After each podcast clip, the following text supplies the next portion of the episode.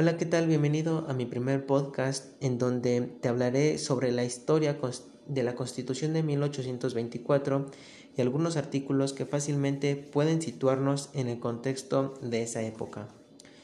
La Constitución de 1824 estaba conformada por siete títulos y 171 artículos.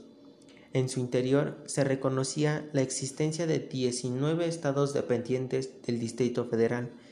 La creación de este documento fue influenciada por tres documentos, la Constitución de Cádiz, la Constitución de los Estados Unidos y el Decreto Constitucional para la Libertad de la América Mexicana de 1814. Esta constitución fue la primera de México como país independiente. Incluso en su primer artículo podemos leer la nación mexicana es para siempre libre e independiente del gobierno español y de cualquier otra potencia. El origen de la Constitución de 1824 podemos rastrearlo después de que finalizara el imperio de Agustín de Iturbide. Luego de esto hubo un gobierno provisional que convocó a un Congreso Constituyente y que tuvo lugar en 1823. Durante esta reunión se condensó un conjunto de leyes que dio lugar al acta constitutiva de la Federación para regir al país de manera provisional. El proyecto de la Constitución, Constitución Federativa de los Estados Unidos Mexicanos se inició formalmente el 1 de abril de 1824 esta constitución pasó por varias etapas como la aprobación el día 3 de octubre, promulgada al día siguiente y publicada el 25, todo el mismo mes. El nombre de este documento quedó como Constitución Federal de los Estados Unidos Mexicanos.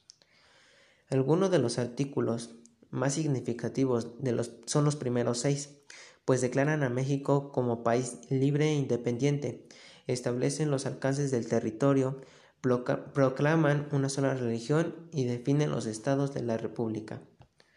El artículo 1 señala que la nación mexicana es siempre libre e independiente del gobierno español y de cualquier otra potencia. El artículo 2 se escribe respecto a México que su territorio comprende el que fue el virreinato llamado ante Nueva España, el que se decía Capitania General de Yucatán, el de la camadidad llamada antes provincias internas de Oriente y Occidente, y el de Baja California con los terrenos anexos a, islas adyacentes en mismo mares. El artículo 3 señala que la religión de la nación mexicana es y será perpetuamente la católica, apostólica y romana. La nación la protege por leyes sabias y justas y prohíbe el ejercicio de cualquier otra. En el artículo 5 Aquí se anuncia las partes de la Federación de los Estados y Territorios de los siguientes, el Estado de Chiapas, el Estado de Chihuahua, entre otros. Bueno, hasta aquí, eso es todo de mi parte, espero que les haya gustado, bonito día.